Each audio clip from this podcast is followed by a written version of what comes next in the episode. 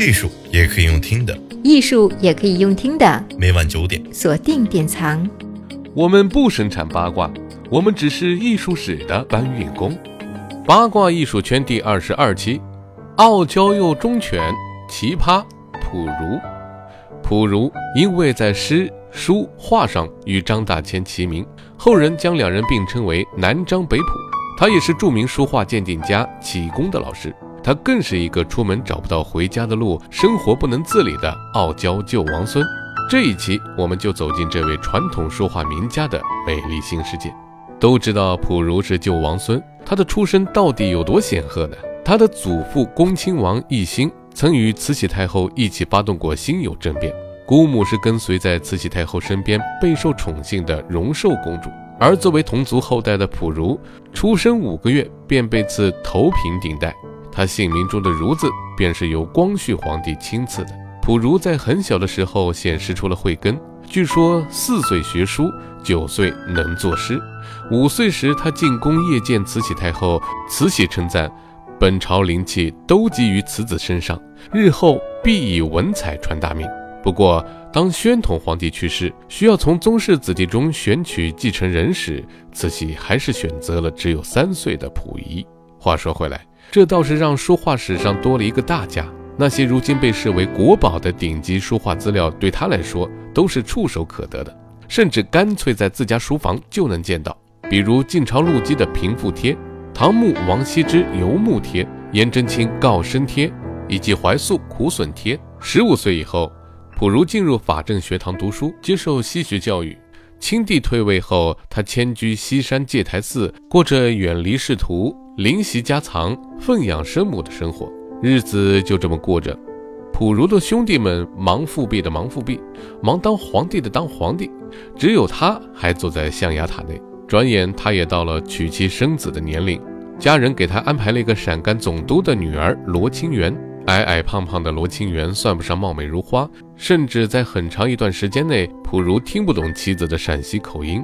不过罗清源知书达理，而且也热爱水墨丹青，这让两个人的距离缩短了不少。一九二四年，溥如全家迁居京城恭王府翠景园。经人介绍，溥如逐渐融入了一个以封建遗老为核心的雅集圈。后来，他与几个名字中都有“松”字的皇族画家组成了松风画会，在自家宅子里看画、写字、弹古琴。一年后，溥如在北京中山公园水榭举办了他的第一次个人画展，崭露头角，获得北宗山水第一人的声誉。又经过了几年的韬光养晦，三十五岁时，溥如和夫人携手在设计坛举办了一次画展，神仙眷侣，真是羡煞众人。这一次不仅技惊四座，更是让所画者踏破了门槛。为了赚取更多的润笔费，这位不谙世事的旧王孙雇佣起了代笔，而且雇得毫无掩饰，理直气壮。据说一位客人问他：“我上次求的画，您画好了吗？”溥如当面抱怨起代笔人，说他们画得太慢，还让仆人去催。这种让人摸不着脑袋的脑回路，把客人震得目瞪口呆。有听众朋友要问了：瘦死的骆驼比马大，他至于吗？还真至于。一九三四年，溥如执教于国立北平艺专，每月收入四百。但傲娇的旧王孙非要买辆汽车来通勤，不会开车，那就雇一个司机，下车进出，再雇一个专门拎包的随从。不仅如此，从小锦衣玉食的溥如在吃的方面也是不能委屈的，每餐二十道菜，到同和居吃葱巴海参、贵妃鸡都要双份的，气派是够气派了，可是花销之大，可想而知。而全家人就只靠他这一支笔养活，他能不疯狂接单吗？都说一物降一物，这个趾高气扬的旧王孙，到底还是有人能收拾得了他的。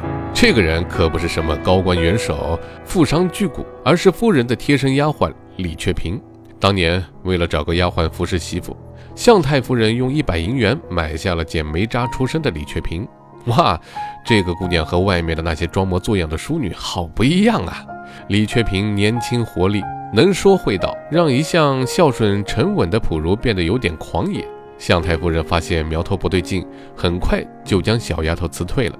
结果迷了心窍的普二爷经常跑去和李雀萍幽会，还以同居为要挟让母亲让步。向太夫人心疼儿子，只好把李雀平又招回来，定为儿子的侧室。他还有了一个文雅的名字莫云。那年普如正好四十岁，莫云才十八岁。家境贫寒的李莫云很小就很会精打细算。进入普家第二年，李莫云就拿到了这个家的财政大权。为了全面控制住普如，李莫云将他的印章全部收走，不让他随便作画。家里有客人来拜访，李莫云就躲在屏风后面偷听，看普如有没有随便乱送画给客人。如果客人手里拿着画离开，他就从后门追出去问对方要润笔费。是先生送的呀？不行，拿钱来取画。一家之主已经是这样的待遇，更别提罗夫人了。每个月的生活费和开支都要看李莫云的脸色来。郁郁不欢的罗夫人五十岁便撒手人寰。可能是情人眼里出西施，可能是得了斯德哥尔摩综合症。当长子蒲孝华怀疑李慕云红杏出墙时，普如对他报以百分之百的信任，还在罗夫人去世后将亲儿子赶出了家门。一九四七年，普如从南京游览到杭州，当时的杭州浙赣铁路局局长的侯家园久闻其名，把他们一家安排在了西湖苏堤边上的长桥招待所。局长派了一名善于交际的年轻职员张宗尧协助他们生活上的琐事。李墨云那时候也还不到三十岁，加上普如沉浸在自己的书画世界中，一来二去，年轻殷勤的张宗尧和李墨云产生了好感，带着普如的孩子私奔到了香港。本来普如已经收到北京市长叶剑英的信，准备举家北归，去大学里当老师，结果发生了这样的事情。到了八月，他听说妻儿到了台湾，于是不管不顾地从上海吴淞口偷渡到舟山，跑到了台湾。这一走就成了渡海三家之一，一辈子也没回来。来到台湾后，普如还是那个普如，不问政事，连第一夫人宋美龄想要向他学画，他也要求行师生大礼。最终，宋美龄因为不愿意下跪而作罢。一九四六年，普如在中央大学任职。他效仿晋人，开讲前要涂脂抹粉。第一节上课铃响，他打盆水放在教室门口，洗、抹、照，三部曲完成后才能登台开讲。第二节课要修理补妆，这一举动成为学校一大新闻。他本是名家，再加之救王孙的特殊身份，更是引得众人前来一睹龙颜。后来到了台湾师范大学，助教为了讨好他，让女生轮流为他捶背，男生为他点烟。一切舒坦后，普如盘腿坐在椅子上，一边摇着扇子，一边喝着好茶，开始为学生讲学。为了能成为他的弟子，学生不惜卖掉单车、手表，跪拜行大礼。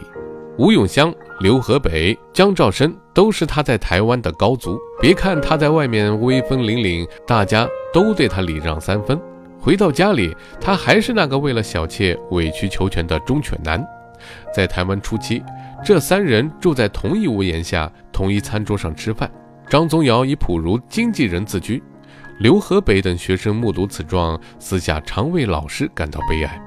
普如很少喜形于色，更不愿家丑外扬，但再高的学养，忍耐也是有限度的。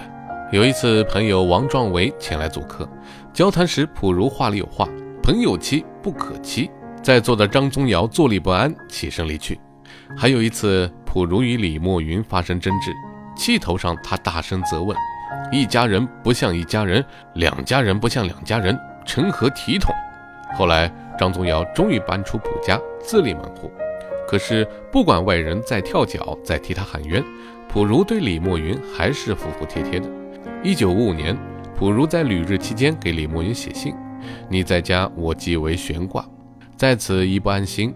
你出门时多穿衣服，早睡为要。愁容无用，容颜易老。我听你话，你听我话，夫妻同体，忧乐相共，前途光明，不必顾虑。”结束日本行程，回到台湾八年后，普如患上鼻咽癌。这个忠犬又傲娇的旧王孙，最终六十八岁在台湾病逝。艺术也可以用听的，艺术也可以用听的。每晚九点，锁定典藏。